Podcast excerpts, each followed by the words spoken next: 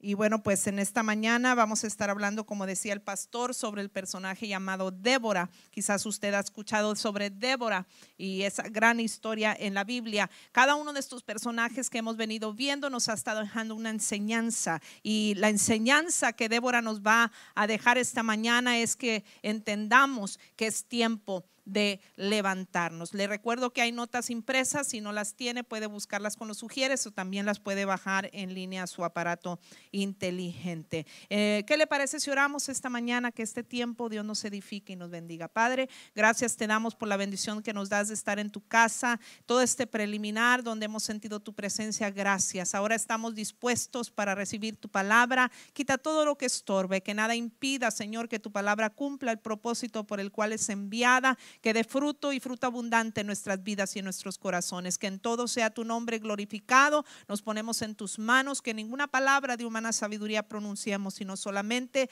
lo que va a ser de edificación y de acuerdo a tu voluntad. En el nombre de Jesús, que así sea. Amén y amén. Vamos a leer nuestro eh, versículo de inicio, jueces capítulo número 5, versículo número 7. Dice, las aldeas quedaron abandonadas en Israel, habían decaído hasta que yo, Débora, me levanté. Me levanté como madre en Israel. Esa es la Reina Valera del 60. La versión, nueva versión eh, internacional dice, los guerreros de Israel desaparecieron, desaparecieron hasta que yo me levanté. Yo, Débora, me levanté como una madre en Israel. ¿Quién era Débora? Débora era una mujer que Dios llamó para ser juez en Israel durante este periodo que les vamos a hablar esta mañana. Era el tiempo que el pueblo de Dios era liderado por eh, eh, los jueces. Y, Débora fue la única juez en el tiempo de los jueces. En los tiempos de Débora se estaba viviendo una situación que se había vuelto bastante ordinaria y natural a pesar de que eran mala. Era una situación mala, pero al pueblo se le había vuelto ordinario y normal experimentar esa situación mala. Jericó, la puerta de entrada a Canaán, yacía en ruinas desde hace 200 años. ¿Recuerda usted que el pueblo de Dios, Dios lo llamó a conquistar la tierra prometida? Jericó fue esa puerta para entrar a la tierra prometida y empezar una serie de conquistas bajo el liderazgo de Josué. Eh, bueno, desde esos muros de Jericó que Dios eh, milagrosamente trajo hacia abajo y que el pueblo empezó esa serie de conquistas de la tierra prometida, ya habían pasado 200 años para cuando el tiempo de Débora. En otras palabras, esas conquistas habían quedado atrás habían quedado atrás y es terrible ahora la situación prevaleciente en el tiempo de Débora. ¿Por qué? Porque esas conquistas ya habían eh, quedado atrás eh, eh, dentro del tiempo de o al pasar el tiempo después de estas conquistas, se habían quedado por allí algunos cananeos y se habían quedado por allí con sus costumbres paganas. Recuerde que Canaán era un, un territorio pagano, idólatra, que servía a otros dioses, gente pecaminosa que no conocía a Dios y no seguía a Dios. Pues estos eh, cananeos se habían, eh, se habían quedado por allí y empezaron a influir de forma negativa, habían logrado sobrevivir y arraigarse como maleza entre los israelitas, extendiendo su idolatría hasta comenzar a sofocar la fe de Israel, la fe en Dios de Israel. Y cuando la fe en Dios es sofocada, las cosas nunca marchan bien. ¿Oyó eso? Cuando la fe en Dios es sofocada, las cosas nunca marchan bien. Esto parece asemejarse mucho a nuestros tiempos. La fe en Dios se ha sofocado. La gente hoy más que nunca, las estadísticas dicen que no profesan ninguna religión. Dios no figura en la, en la vida de las gentes. La fe en Dios no figura en la vida de mucha gente. Y de los pocos que sí, eh, viven a veces eh, eh, vidas cristianas superficiales que no honra y que no agrada a Dios. Y cuando la fe en Dios es sofocada, nunca va a dar como resultados cosas buenas. Y ese era el caso de Israel en este tiempo. Ya había quedado atrás Josué y todas sus conquistas y la, el pueblo de Dios había entrado en un ciclo malo, repetitivo, donde se rebelaban, eran derrotados, oprimidos por sus enemigos y se arrepentían, llegaba la liberación y la paz. Volvían a, rebelarse, eran derrotados, eran oprimidos por sus enemigos, se arrepentían y llegaba la liberación y la paz. Y volvían a rebelarse. Entonces entraron en un ciclo vicioso. Si usted lee jueces 2, 16 al 18, lo puede corroborar. Pero el pueblo no parecía entender su lección a pesar de esos ciclos que vivían. Eh, volvían a olvidarse de Dios. Por ello la situación actual era de más de 20 años. Si usted lee los primeros tres versículos del capítulo 4 de jueces, se dará cuenta que el pueblo actual en el tiempo de Débora estaba siendo oprimido por aproximadamente 20 años por el rey eh, eh, de los de Canaán, el rey Jabín. 20 años. Era una presión cruel, si usted lee la descripción. Los cananeos, los cananeos habían eh, traído cruel, actuado con crueldad contra el pueblo de Dios. Esta situación es similar a la nuestra. La gente se ha apartado de Dios eh, y las cosas, por ende, parecen ir de mal en peor. Lo más triste eh, es que esta opresión que el diablo tiene sobre, eh, sobre el mundo, lo más triste es que muchos se están conformando y comienzas a, comienzan a aceptar esta tendencia como algo normal y ni modo, hay que aceptarla. Ya nos tocó así, tiempos difíciles, tiempo de opresión, eh, tiempos terribles y como que la gente se ha acomodado a aceptar esto y lo ven como algo natural. Ay, pues sí, todo está en caos, todo es perverso, todo es pecado, todo es maldad, la gente no, es rebelde y, y la gente lo acepta como algo natural y es ahí donde está el problema. No podemos aceptarlo como algo natural, no podemos conformarnos, no podemos ver lo que el diablo hace y quedarnos de brazos cruzados. Débora entendió que en su tiempo, basta ya, era tiempo de levantarse, basta ya de, estas, de estos 20 años de opresión. Eh, llegó un momento en el que ella dijo, no lo tolero, tengo que levantarme. Y Dios me ha puesto en una posición donde yo puedo hacer más al respecto. Y ella se levantó y declaró, yo, Débora, me voy a levantar. Tú también, Dios te está haciendo un llamado. Es tiempo de que alguien se levante y haga algo al respecto. Note que Débora dijo, yo, Débora, me levantaré. Usó el pronombre yo. Esto nos lleva al primir, a la primera enseñanza que, que, que, Débora nos da y es de levantarte con iniciativa. Levántate con iniciativa. Puedes llenar el blanco si estás viendo las notas. Levántate con iniciativa. Débora se levantó como una guerrera de iniciativa. Débora estaba viviendo o viendo más bien muy de cerca los estragos y las consecuencias de haber abandonado el pueblo a Dios. Si lees los versículos 4 y 5, sin duda tuvo que haber llegado un momento en su vida donde le dolió tanto la situación prevaleciente que dijo, basta ya, no puedo quedarme de brazos cruzados, tengo que hacer algo al respecto. Ahora, pensamos en la vida de Débora y decimos, ¿cómo que tiene que hacer algo al respecto? Ella ya estaba haciendo muchas cosas, ella ya estaba logrando muchas cosas. Vamos a ver qué venía haciendo Débora. Ella venía de jugar papeles importantes. Y, parece que eh, eran buenos lo que ella estaba haciendo con su vida. No es como que estaba dormida, eh, ignorando todo. O sea, estaba haciendo cosas buenas. Jueces 4.4 dice, gobernaba note la palabra, gobernaba en aquel tiempo a Israel una mujer, Débora, que además era qué? Profetiza y además era mujer de la lapidot. Débora tenía una profesión. Ella era juez, ella tenía una profesión secular.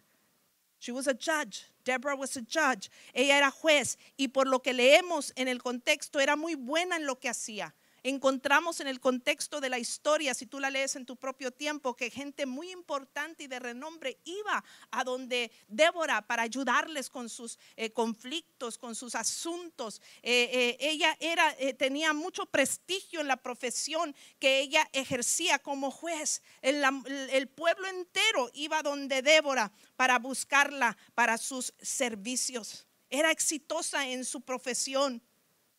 Eh, se había ganado el, respeto del pueblo.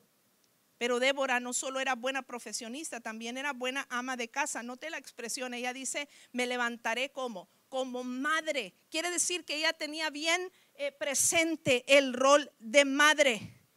De tal manera que al ver lo que pasaba con su pueblo, ella los miraba como sus hijos y le dolía como le dolían sus hijos naturales. Quiere decir que ella era una mujer amorosa en su hogar, quiere decir que ella era una mujer responsable eh, como madre. Ahora, note, la Biblia cuando menciona eh, nombres de varones, nunca lees que diga Barak, esposo de Alma, o Eliab, esposo de Michelle. O sea, no le da como, ah, es Michelle, pero es su esposo. No, es al revés, Barak y es su esposa, ¿verdad? Entonces, pero cuando aquí se refiere a Débora, ahora es un ejemplo, no, no es que Barak era esposo de Michelle, pero es un ejemplo. Pero cuando aquí se refiere a Débora, la Biblia dice, Débora, mujer de Lapidot. Débora, mujer de Lapidot. En un tiempo donde la mujer no figuraba y donde la misma Biblia pocas veces menciona a la mujer de esta manera, ahora encontramos que Dios dice de Débora, Débora, mujer de Lapidot. Esto nos dice que Débora era una mujer sobresaliente, que estaba jugando un rol muy importante en su familia, en su, en su sociedad e en la, en la iglesia también. ¿Por qué? Porque otro rol que, que, jugaba Débora era el de profetisa. El versículo 4 también dice que era profetisa. Esto habla que Débora también era activa en el servicio a Dios, en el ministerio. Y nuevamente por el contexto podemos afirmar que desempeñaba su servicio de manera extraordinaria. Lo hacía muy bien en el ministerio también.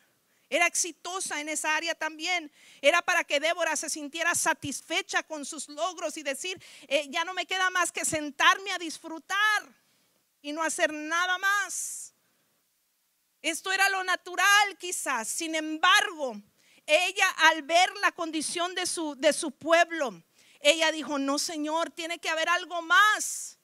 No fue egoísta, porque hay quienes dicen, ah, yo ya logré el éxito, yo ya, yo ya, eh, yo ya trabajé duro para lo mío, ahora los demás que se rasquen con sus propias uñas, ¿verdad? Y ella actuar de una forma egoísta, yo ya hice mi parte aquí en la tierra, ya cumplí mi propósito, pero no, yo me imagino a Débora Dice, me levanté como madre, como quien piensa en mis hijos. Sí, yo ya me realicé, sí, yo ya logré, pero ¿qué de mis hijos? ¿Qué de los hijos de mis hijos, de mis nietos, de mis bisnietos? ¿Qué de mis hijos espirituales? ¿Qué de la comunidad? ¿Qué va a ser de las futuras generaciones? Yo no puedo quedarme de brazos cruzados y no hacer algo al respecto de esta opresión de los enemigos contra nosotros. ¿Qué futuro les espera? Y dijo, yo me levantaré. Ella tomó la iniciativa. El, pronombre menciona otra vez yo. No esperó que alguien más tomara la iniciativa. Ella tomó una decisión. Rehuso conformarme a esta situación. Si otros se quieren conformar es su problema, pero yo no me voy a conformar. ¿Cuántas gentes erróneamente están esperando que alguien más se levante? Para luego levantarse ellos. No, iglesia, tú y yo tenemos una responsabilidad, independientemente de tu vecino, independientemente del hermano en la fe, independientemente de tus familiares y tus parientes, de tus compañeros de trabajo. Si alguien más no está haciendo nada, Dios me hace un llamado a mí. Tú te tienes que levantar y tú tienes que responder con iniciativa como lo hizo Débora. Yo me levantaré, sí, Señor, como madre, porque me duele, así como a Dios le duele eh, eh, eh, la maldad y, cómo las consecuencias ha llevado a la humanidad a destrucción. así también quiero tener el corazón de Cristo, quiero tener el corazón de Dios, la misma compasión que hubo en Cristo y hacer algo al respecto. Me hace recordar a la reina Esther que la mencionábamos también en esta serie de los personajes de la Biblia, en un momento muy similar donde había una amenaza latente contra su pueblo y en un día iban a ser exterminados todos los judíos. Pero entonces Esther, al enterarse de tal situación, se levanta como Débora y se levanta también como una guerrera valiente y dice, voy a interceder por mi pueblo. Y aunque me arriesgue la vida, porque no había garantía de que su riesgo y su acción diera fruto, pero dijo, si perezco, que perezco, perezca. Y Esther 8:6 eh, dice, porque ¿cómo podré yo ver el mal que alcanzara mi pueblo? ¿Cómo podré yo ver la destrucción nación. Dice en otra versión, pues ¿cómo podría soportar ver a mi pueblo y a mi familia ser masacrados y destruidos? No puedo quedarme de brazos cruzados. Esther resolvió, si perezco, que perezca. En otras palabras, si muero en el intento, voy a morir en el intento, pero voy a tratar de marcar la diferencia, de levantarme y marcar la diferencia. Fue la actitud que había en Débora. Yo, Débora, me levantaré como madre. Recuerdo a mi tía Marta, una hermana de mi mamá, que murió precisamente por las consecuencias de querer salvar a su hijo de las llamas. Estando ella salvo, entró al peligro, entró a las llamas, le costó su vida y ahora su hijo está eh, eh, eh, sobreviviente y es un testimonio glorioso de cómo Dios ha orado en su vida. Pero me hace recordar lo que una madre es capaz de hacer por sus hijos terrenales. Pues Débora con esa pasión dice, no puedo quedarme de brazos cruzados, tengo que, si es necesario, arriesgarlo todo, la propia vida lo voy a hacer, pero voy a morir en el intento voy a tomar la iniciativa. Si alguien más no lo hace, yo lo haré, pero por lo menos quedará en la memoria que quise intentar algo. Débora le dolió tanto el corazón que se levanta como una madre y toma la iniciativa. Dice el versículo 6, y ella envió a llamar a Barak, hijo de Abinoam. Esto fue lo que hizo. Se levantó y, y mandó llamar a Barak, el líder militar dice, de sedes de Neftalí, y dijo, no te ha mandado Jehová Dios de Israel, diciendo, ve, junta tu gente en el monte de Tabor y toma contigo diez mil hombres de la tribu de Neftalí y la tribu de Zabulón, y yo atraer, atraeré hacia ti eh, al arroyo de Sison, a Cisarra, capitán del ejército de Javín, con sus carros y su ejército, y yo los entregaré en tus manos Barak le respondió, si tú fueres conmigo, yo iré, pero si no fueres conmigo, no iré. Ella dijo, iré contigo. Dios le hace un llamado a, a, Barak por medio de Débora. Tenemos que hacer algo al respecto. Tenemos que levantarnos. Tú eres el líder militar. Eh, Dios nos está llamando. Él ya nos dijo que nos va a dar la victoria. Tenemos que hacer algo al respecto. Quizás estás muy cómodo, hermano. Quizás estás muy cómoda, hermana. Pero Dios nos está desafiando a hacer algo más. Que no te quedes satisfecho. Ha llegado la hora de jugar el papel más grande de tu vida. Estamos viviendo tiempos críticos. El diablo nos está tentando el corazón. El diablo está destruyendo left and right, como decimos en inglés, a la derecha y a la izquierda, sin importarle edades, sin importarle estatus eh, migratorio, sin importarle importarle estatus económico, sin importarle eh, si eres profesionista, si no eres tu rango económico, qué sé yo. El diablo no se tienta al corazón, el diablo busca matar, hurtar y destruir. Hay una amenaza latente como lo hubo en el tiempo de Débora que amerita que se levanten personas como ella que digan, yo Débora me levantaré y voy a defender a mi gente y le, hace la invitación a Barak, le trae a la memoria a Barak y, ah, dice, tenemos que hacer algo al respecto. Y me imagino a Débora, eh, quizás por momentos eh, consciente de que era una, un reto muy grande, muy enorme en un tiempo donde la mujer no debería ser líder y ella lo era. ¿Quién la iba a seguir? ¿Quién la iba a respaldar?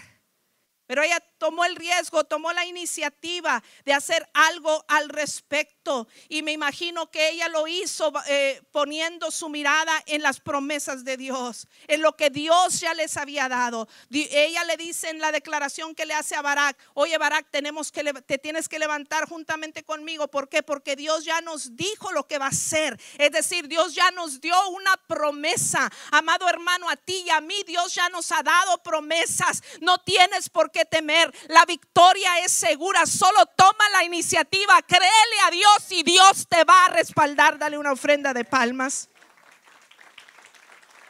Había llegado la hora de que Débora, aunque era exitosa en la casa, tenía que cambiar el mandil por la armadura, las zapatillas o los tacones por las botas de soldado, cambiar el sartén y el mazo del juez por las armas y convertirse en una guerrera, haciendo cosas que nunca antes había sido, hecho, atreviéndose a hacer cosas diferentes. ¿Quieres ver resultados diferentes? Tienes que empezar a hacer cosas diferentes. Tienes que atreverte a levantarte con la iniciativa y con el respaldo de saber que las promesas de Dios me garantizan la victoria.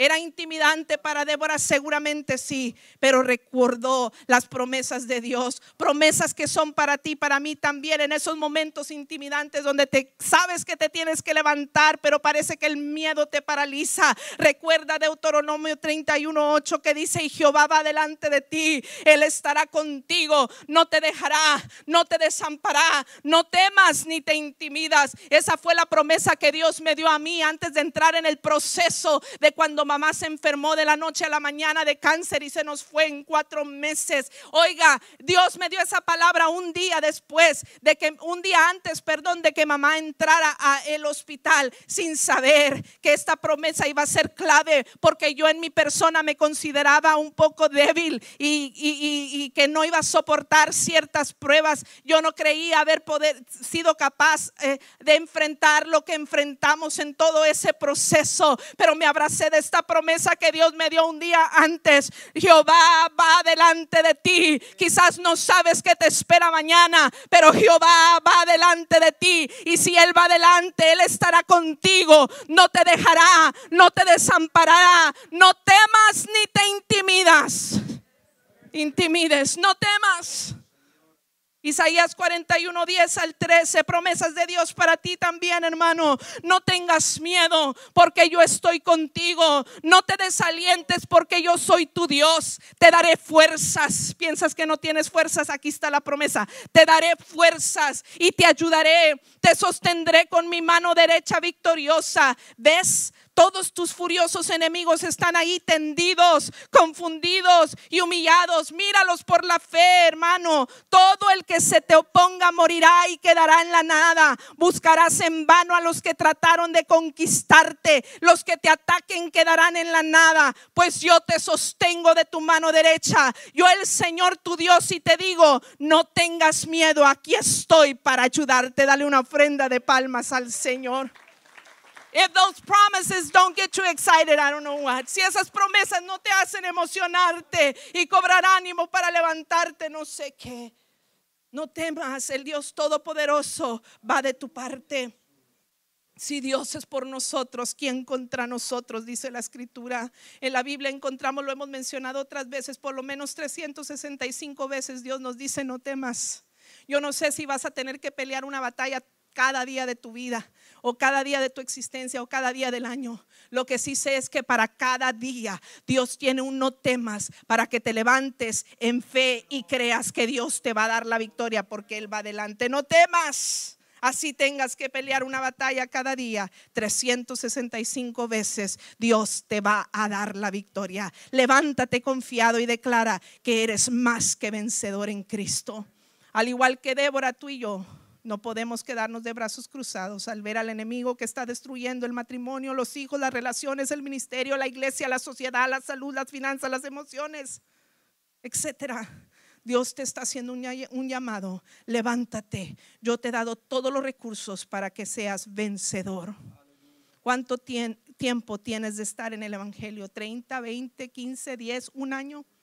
Ese tiempo ha sido suficiente para Dios entrenarte. Es tiempo de salir a la batalla y de salir más que vencedor porque vamos en el nombre de Jehová de los ejércitos. Dios, si Dios es por nosotros, ¿quién contra nosotros? Débora tomó el desafío, no esperó que se levantara otro u otra. Yo, Débora, dijo, me levantaré. No era común que las mujeres tomaran dicha iniciativa, pero Débora le debía lealtad a su comandante en jefe, que era Jehová de los ejércitos. No es cualquier persona que te está haciendo el llamado, es Jehová de los ejércitos. Si Dios le había dicho que se levantara, había que levantarse.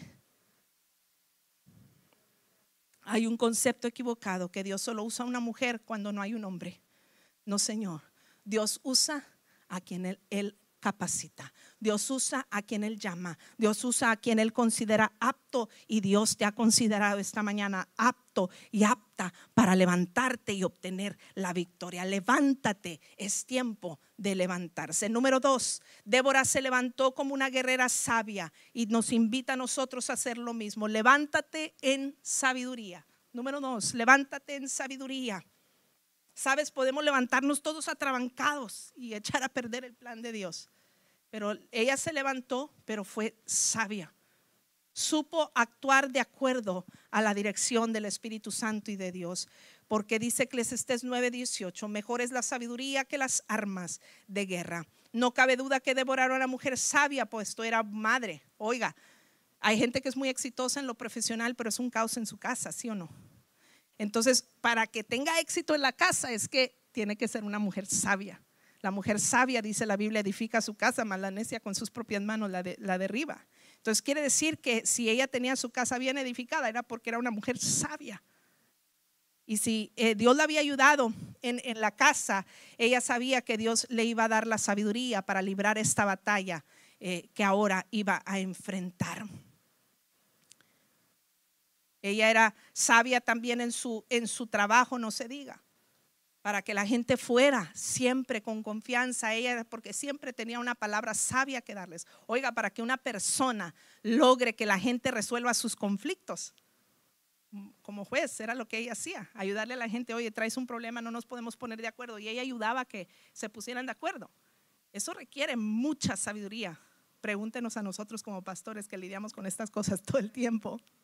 No es cualquier cosa, quiere decir que ella era una mujer sabia en su trabajo en lo espiritual, no se diga, seguramente como profetiza, no era la esposa del profeta, era profetiza ella. Ella ejercía el ministerio y para eso también requería sabiduría. Dios le había ayudado a, aplicar la sabiduría y ahora ella lo estaba poniendo en práctica en este caso nuevamente. Eh, entendió que la sabiduría iba a ser requisito para obtener la victoria. Dice Proverbios 12, 18, mas la lengua de los sabios es medicina mas la lengua de los sabios es medicina. ¿Sabes? La sabiduría tiene que ver con escoger tus palabras, llena el blanco. Escoger tus palabras. Mas la lengua de los sabios es medicina. Cuando hablas sabiamente, cuando hablas acertadamente y de acuerdo a la voluntad, esto va a resolver muchas cosas. Va a ser medicamento para el problema. Ahora en la guerra el uso de la sabiduría jugaría un papel importante para darles la victoria. Y sabiduría tiene que ver con escoger tus palabras. Débora supo dirigirse a Barak. Primero lo importante era pues tenían que hacer una alianza, la líder eh, eh, juez y espiritual con el líder militar. He had to, she had to get the military people on the same page as her. Ella tenía que eh, hacer que eh, eh, los militares estuvieran en la misma página que ella si es que esto iba a ser un éxito. Entonces ella tenía forzosamente que dirigirse a Barak, el líder militar. Ella pudo haberle dicho, oye Barak, ¿qué te pasa? 20 años en opresión, eres un inútil, no estás haciendo tu trabajo, eh, ¿verdad? Eh, como líder no, has cumplido tu trabajo, eh, eres un bueno para nada, ¿verdad? Le pudo haber dicho cosas como esas, ándale, haz algo, que no ves que el pueblo está siendo oprimido, es toda tu culpa porque tú no te mueves. Ella le pudo haber dicho esas palabras. Pero no fue así. Débora fue sabia e inteligente. En lugar de regañarlo, de señalarlo, de criticarlo, de menospreciarlo, de humillarlo, ella le trajo a la memoria lo que Dios le había dicho e instruido. Me imagino a Débora pensando, ¿cómo voy a dirigirme a Barak? A Barak? Tengo que escoger muy bien mis palabras. Y vaya que las escogió bien. Ella se fue por la ruta de recordarle lo que Dios ya le había dicho. Yo me imagino a Débora hablando con Barak. Oye, Barak, ¿No crees que ya, eh, ya es tiempo de que hagamos algo al respecto? Mira, no vamos a tener miedo. Tenemos a un Dios poderoso que ya te dijo que te va a dar la victoria. ¿Te acuerdas aquella vez que Dios te habló? Y Dios te dijo que Él iba a estar contigo y te iba a dar la victoria y te iba a entregar al líder militar de nuestros enemigos en, en tus manos. ¿Te acuerdas que Dios te dijo que te iba a respaldar, que la victoria ya es nuestra? Le trajo a la memoria lo que Dios, acuérdate, Dios siempre ha cumplido sus promesas, Dios siempre ha cumplido su palabra. Esta no es la excepción, Dios la va a cumplir. Vamos a levantarnos. Yo me imagino a Débora orando incluso al Señor, dame las palabras apropiadas, Señor, ayúdame que le llegue al corazón mis palabras y que se le despierte el interés a este hombre. Y luego la imagino en los versículos 6 y 7 como una porrista, haciéndole ver las cosas por el lado amable. Oye, Barak, Barak, ¿verdad? Tú puedes, manito. Acuérdate que Dios te hizo hábil. Por algo eres el líder militar, ¿verdad? Aunque todos los militares estaban desaparecidos. Pero ella le estaba echando porras y le decía, oye, manito, tú eres bueno. Mira, por algo Dios te puso de allí. Tú eres muy diestro para la guerra. Vamos eh, con, tu con, tu, con tu habilidad y el apoyo de Dios. Esto va a ser victoria segura. Vamos a ser victoriosos. Levántate, pelea. La victoria es nuestra. Tú puedes. Dios además te está dando la estrategia. Le dijo, se van a ir al monte de Tabor. Ellos van a ir a dar al arroyo de Cisar. Dios les dio hasta los detalles dónde se iban a congregar el, ejército de ellos y dónde se iban a congregar los otros y cómo les iba a dar la victoria. Dios les estaba dando la estrategia. Y yo me imagino a Débora convenciéndolo y diciendo, mira, Dios ya hasta te dijo, a lo mejor tienes miedo porque no sabes cómo, qué estrategia vamos a usar para obtener la victoria contra este enemigo cruel y grande. Pero me imagino ella echándole porras, mira, Dios ya hasta nos dio la estrategia. Sabes muchas de las luchas en tu casa. Ya has orado lo suficiente. Ahora te falta un elemento práctico y es el de aplicar sabiduría. Porque podemos pasarnos orando por un problema, por una dificultad que es recomendable, no me malentienda. Pero si no actúas en sabiduría, echas a perder todo si hablas eh, la palabra inadecuada en el momento inadecuado, si usas el tono, el nivel de volumen inadecuado, podemos echar a perder todo lo que Dios quería hacer. Hace falta eh, eh, a veces sazonar nuestras palabras, echar mano de la sabiduría para obtener la victoria. Muchos milagros que estás esperando vienen en forma de sabiduría. Me atrevo a decirlo, muchos milagros que estamos esperando no los hemos recibido por falta de sabiduría. ¿Por qué? Porque muchos milagros vienen en la forma de sabiduría. No es que Dios va a mandar un ángel y resolverte el problema. Es que Dios quiere que hables con palabras sazonadas con tu esposo. Que te calmes con tu hijo y hables con amor. Que hables con el compañero de trabajo difícil de otra forma que las formas que estás usando son incorrectas. Tu milagro está a la vuelta de la esquina, pero necesitamos de sabiduría. Mire lo que dice la palabra con respecto a la sabiduría.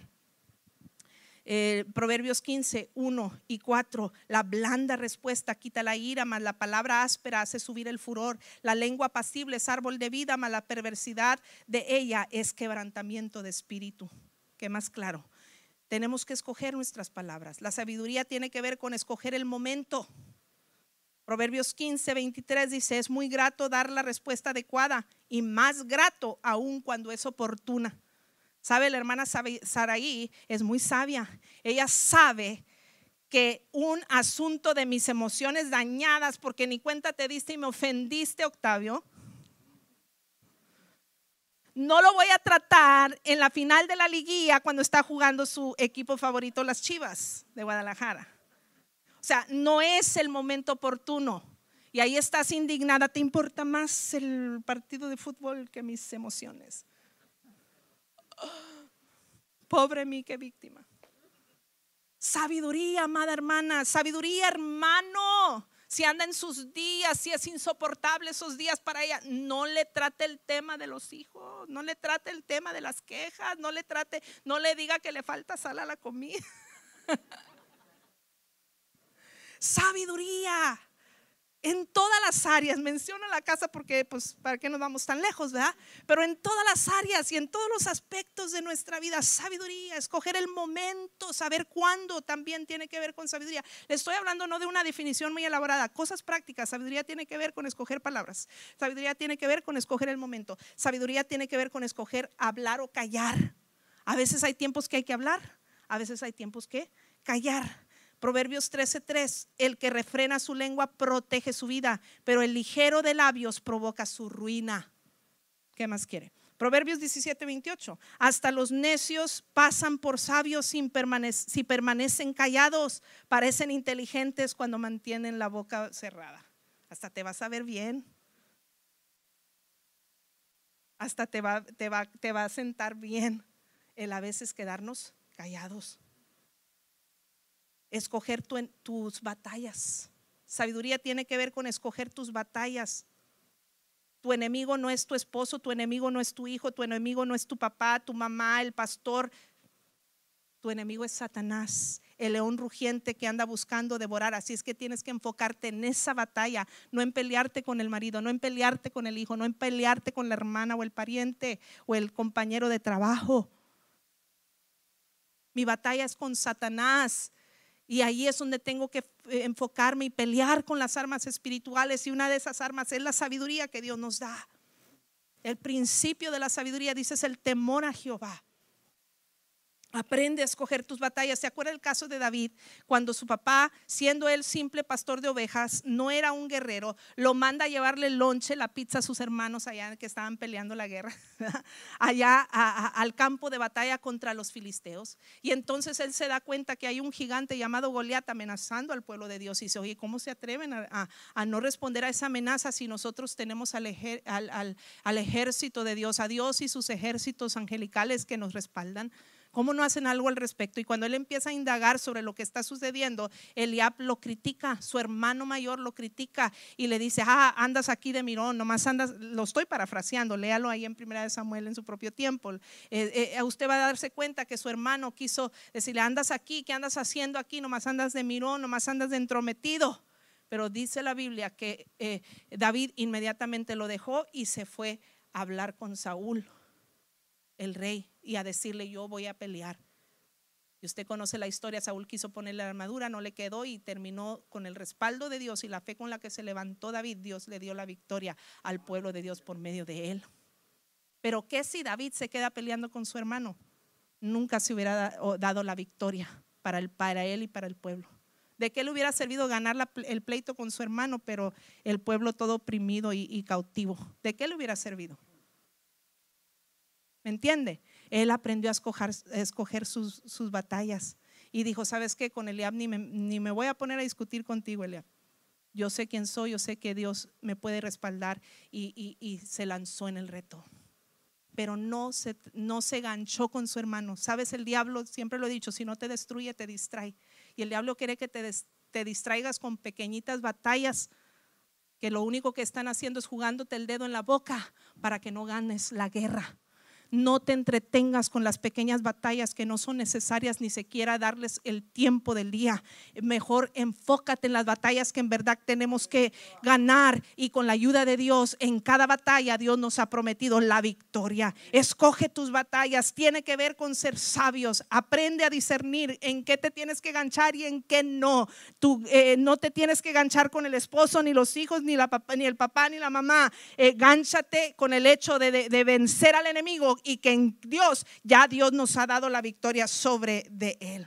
Y si te falta sabiduría, la Biblia nos dice muy claro, pídesela a Dios y Dios te la va a dar. Número tres, levántate en adoración. Débora se levantó como una guerrera adoradora. Es tiempo de que en, esta época se levanten adoradores en espíritu y en verdad, como dice la escritura. Mire, jueces 5, versículo 1 al 3. Ese día, Débora y Barak hijo de Abinoam, entonaron el siguiente cántico. Los líderes de Israel tomaron el mando y el pueblo lo siguió con gusto. Alabado sea el Señor. Escuchen ustedes reyes, presten atención ustedes gobernantes poderosos, pues cantaré al Señor, tocaré música para el Señor Dios de Israel. Débora era una poeta. Si usted lee la historia de ella, era poeta, era escritor de, melodías, era una adoradora, era una salmista. Eh, algunos la han comparado a Salomón porque tenía eh, eh, el Salomón femenina en, el buen sentido de la palabra, porque tenía la sabiduría de Dios, pero también tenía el don de escribir poemas y, cánticos y todo ello. Eh, eh, esta mujer eh, sabía adorar a Dios, no, no nada más ahora que Dios le estaba dando la victoria, que le iba a dar la victoria, sino desde antes, era su costumbre, porque podía escribir una melodía que conocemos como el cántico de Débora en la escritura, en jueces capítulo 5 eh, con estrofas, con si usted estudia el canto de, Débora, usted va a saber que tiene una estructura musical impresionante. Quiere decir que no era una principiante en esto de la adoración. Ella estaba acostumbrada antes y después de la victoria, estaba acostumbrada a ser una adoradora. La adoración le va a dar a Dios el valor que le merece. ¿Por qué? Porque le estás diciendo a Dios que tu adoración no está sujeta a tu circunstancia. No le adoras a Dios solo cuando todo va bien, le adoras en todo tiempo, aun cuando la situación es adversa. Levántate en adoración porque la adoración le da el valor que merece a Dios. No sé si tienen para llenar blancos esa parte, pero la adoración le da el valor que se merece a Dios. Adoración no está sujeta al quebranto simplemente porque Él es Dios, Él es digno de ser adorado. Juan 4:23, pero se acercará el tiempo, de hecho, ya ha llegado, cuando los verdaderos adoradores adorarán al Padre en espíritu y en verdad. El Padre busca personas que lo adoren de esa manera. Dios te está buscando no para que te quedes callado, sino para que le adores en todo tiempo, aun cuando todavía no ves la obra hecha a tu favor. Hoy es el tiempo, el tiempo ha llegado y esto le va a dar el valor que Dios se merece. La adoración disipa la preocupación. Además, la adoración disipa la preocupación. Lo he dicho antes, no podemos adorar y preocuparnos al mismo tiempo. No puedes cantar y estar enfadado al mismo tiempo. O renegar o quejarte al mismo tiempo que cantar una alabanza de alegre. No puedes, o estás haciendo una cosa o estás haciendo otra. Pues eso es el poder de la adoración. Cuando tú te atreves a levantar tu cántico, tu alabanza a Dios, eh, eh, eh, tu expresión de, gratitud y de reconocimiento a Dios, hay algo extraordinario que, que sucede. Se va el estrés, se va la preocupación se va, eh, eh, eh, ¿verdad? La ansiedad, porque no puedes hacer las dos cosas al mismo tiempo. Además, la adoración magnifica a Dios. Es lo tercero, la adoración magnifica a Dios. Dice el Salmo 34, 3, engrandezcan al Señor conmigo, exaltemos aún a su nombre. ¿Será que entre más canto, entre más fuerte, entre más bonitas mis palabras, Dios se hace más grande? No, es que Dios ya es grande de por sí, lo más grande que existe, pero ¿sabe qué?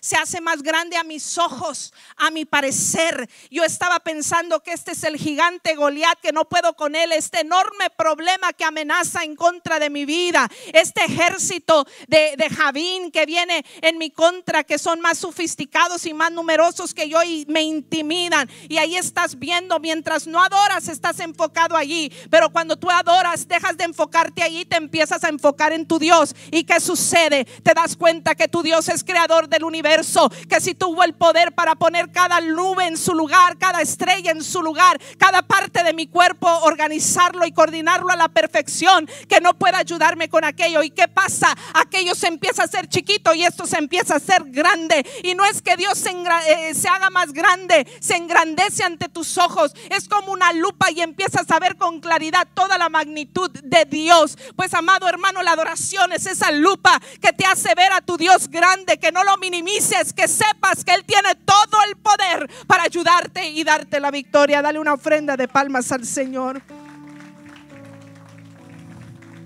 La adoración no es para espectadores. No podemos ser espectadores y experimentar alivio. Tenemos que ser participantes. Muchos no experimentan alivio porque vienen a la iglesia como ir a las vistas, dicen aquí, ¿verdad? A las movies, nada más estar de espectadores. No, Dios quiere que seamos participantes, protagonistas. Muchas personas están fuera de control porque no adoras.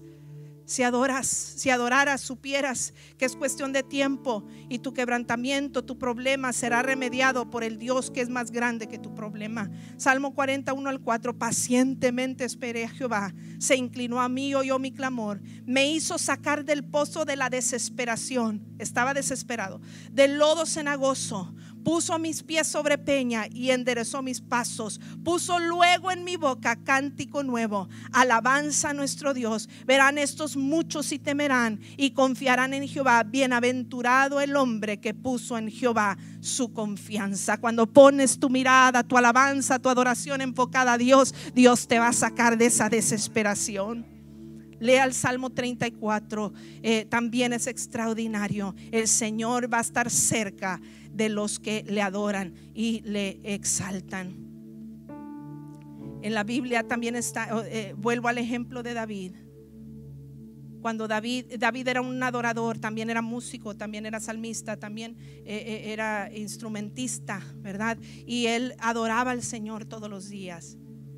Incluso una ocasión por su forma efusiva de adorar a Dios fue criticado.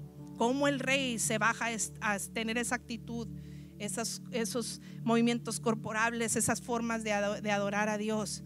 Pero dijo David en 2 de Samuel 6:22, y estoy dispuesto a quedar en ridículo, incluso a ser humillado ante mis propios ojos. ¿Cuántos de ustedes están dispuestos a, ser puestos en ridículo contar de adorarle como es digno a nuestro Dios?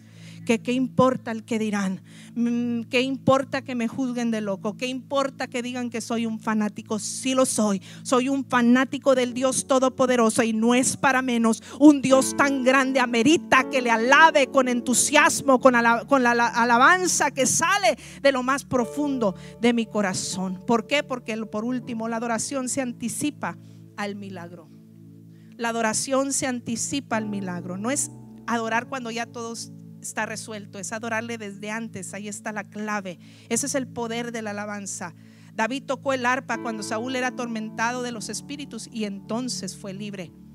Josafat obtuvo la victoria y el pueblo también, no cuando ya obtuvieron la victoria, sino desde antes que obtuvieran la victoria ante un enemigo feroz. Pablo y Silas en la cárcel no alabaron al Señor cuando fueron libres de la cárcel. Adoraron y alabaron y cantaron himnos cuando estaban dentro de la cárcel. Y entonces Dios sacudó los cimientos de la cárcel y entonces la cárcel fue abierta y ellos fueron libres. Porque eh, es la alabanza y la adoración antes que el milagro. En todos los casos de la Biblia tú vas a encontrar adoración. Viene primero. Adorar mientras todo va bien no es lo correcto, es adorar aún cuando todo no va bien. Esa es la verdadera adoración. Y cuando tú lo haces, no sabes si en ese proceso de que tú le adoras en todo tiempo, Dios está abriendo puertas. Dios está preparando tu promoción. Dios está ordenando tu sanidad. Dios está gestando tu milagro. La alabanza y la adoración es aquella arma que Satanás despreció en el cielo, pero que ha quedado vacante. ¿Te acuerdas que, Lucifer, el ángel caído, era un músico y un adorador en el cielo y Dios lo desechó? Él despreció esa posición de adorador. Esa posición que el diablo despreció ha quedado vacante y Dios nos está invitando a ti, a mí en este tiempo y más que nunca donde todo es caótico a nuestro alrededor, vernos a levantarnos en alabanza y adoración al Rey de Reyes y Señor de Señores que merece toda la honra y toda la gloria. Dale una ofrenda de palmas. Hay una vacante, lo llenarás tú. Habacuc 3, 17 al 18, póngase de pie. Aunque la higuera no florezca y no haya uvas en las vides, aunque se pierda la cosecha de oliva y los campos queden vacíos y no den fruto, aunque los rebaños mueran en, en los campos y los establos estén vacíos, aún así me alegraré en el Señor, me gozaré en el Dios de mi salvación. El Señor soberano es mi fuerza, Él me da pie firme como al venado, capaz de pisar sobre las alturas. Vas a pisar sobre las alturas como consecuencia de levantar en adoración, aun cuando todo es contrario. Jueces 4, 9 y 14. Sobre Débora. Ella dijo, iré contigo, mas no será tuya la victoria, le dijo ella a Barak. No será tuya la gloria de la jornada que emprendes, porque en mano de mujer vendrá Jehová a Cisarra. Y levantándose Débora, Note la, expresión nuevamente. Y levantándose Débora, fue con Barak a Cedes. Entonces Débora dijo a Barak, levántate.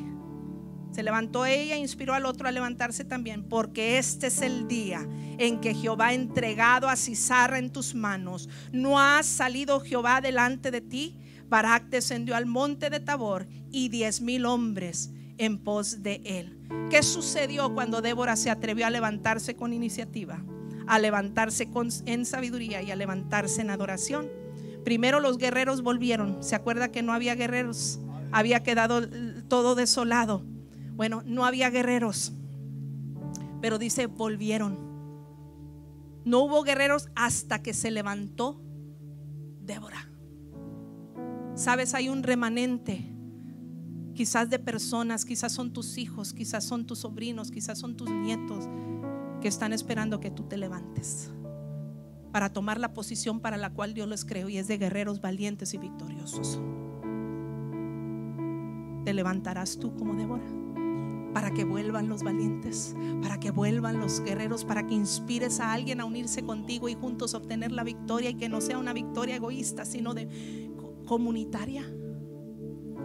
¿Qué más pasó? Dios les dio una, Dios les dio, además de, la victoria, Dios le dio eh, eh, conocimiento. Además de, de, eh, perdón, de que volvieron los valientes, Dios le dio, le reveló sus planes.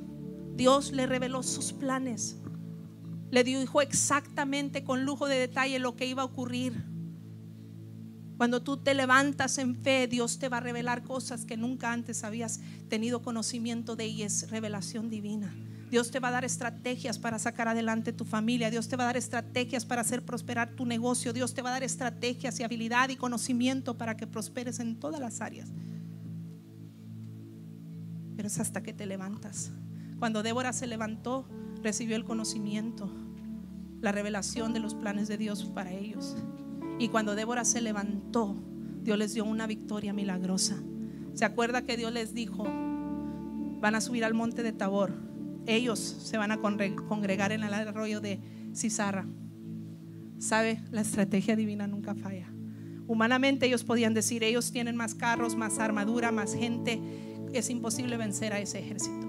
Pero Dios los llevó estratégicamente al arroyo a los enemigos, porque era un lugar cenagoso, ¿sí? cenagoso, las aguas y el territorio de esa, de esa región del arroyo era cenagoso. It's like quicksand, kind of like a swamp kind of thing. ¿Sabe qué pasó? Sus carros de lujo y muy capaces se quedaron estancados. Las ruedas no rodaban más y ellos dependían de su equipo. No eran valientes de por sí, dependían de su equipo. Y al verse perdidos y acorralados que de nada les sirvió todo lo que con lo que cargaban, entonces Dios le habla al, pueblo de Israel, bajen, ahí están, ya se los acorralé, nada más encárguense de matarlos. Y dice que Cisara, el líder, militar del enemigo salió huyendo, pero allá en una carpa otra mujer que Dios levantó, le dio, le, clavó la estaca en la sien y fue muerto terriblemente también. Dios no te va a dejar avergonzado cuando tú te levantas como se levantó la Débora en este tiempo. Quizás no parezca el tiempo propicio, pero Dios te va a dar la victoria. ¿Sabe qué significa Débora? Débora significa abeja. Y sabe, ella fue no cualquier abeja, ella fue la reina abeja. Porque la reina en un panal es indispensable para la reproducción. Y la reina en un panal es, la, es indispensable para la supervivencia del panal. Si no está la reina abeja en el panal, se mueren todos los demás. Todas las demás abejas se mueren. Y no hay reproducción tampoco. Te tienes que levantar como que si tú te la crees de que eres la reina abeja, hombre o mujer. Yo soy la reina abeja y de lo que haga o no de o no haga va a depender para mi familia, para mis seres amados, para mi comunidad, para mi nación. Que no, a nadie le va a doler más tus hijos que a ti. A nadie le va a doler más tu gente que a ti. A nadie le va a doler esa, igual esa situación, aunque yo se la comparta a los pastores y ellos se unan conmigo en oración, nadie le va a doler más que igual que al que lo está pasando atravesando. Que ese dolor te lleve a decir, basta ya, como dijo Débora me voy a levantar. No voy a esperar que lo haga nadie más. Si mi esposo no quiere, si mi esposa no quiere, si mis hijos no quieren, si mis parientes no quieren, yo, Débora, me voy a levantar como madre. Porque me duele, porque quiero ver la diferencia. Y si muero en el intento, a Dios toda la honra y toda la gloria, Dios te lo va a tomar en cuenta y a su tiempo te va a recompensar. ¿Sabe cuál fue el resultado de la acción de Débora? ¿Cuántos años le dije que habían estado en opresión? 20 años. ¿Sabe qué dice el versículo 31 del capítulo 5 de jueces? Que hubo paz en la tierra por 40 años. El doble del tiempo que fueron oprimidos, Dios los recompensó por la acción de una mujer que se levantó en un tiempo propicio y les multiplicó el doble del tiempo, como que Dios les dijo, les voy a recompensar todo ese sufrimiento y van a tener 40 años de paz y éxito.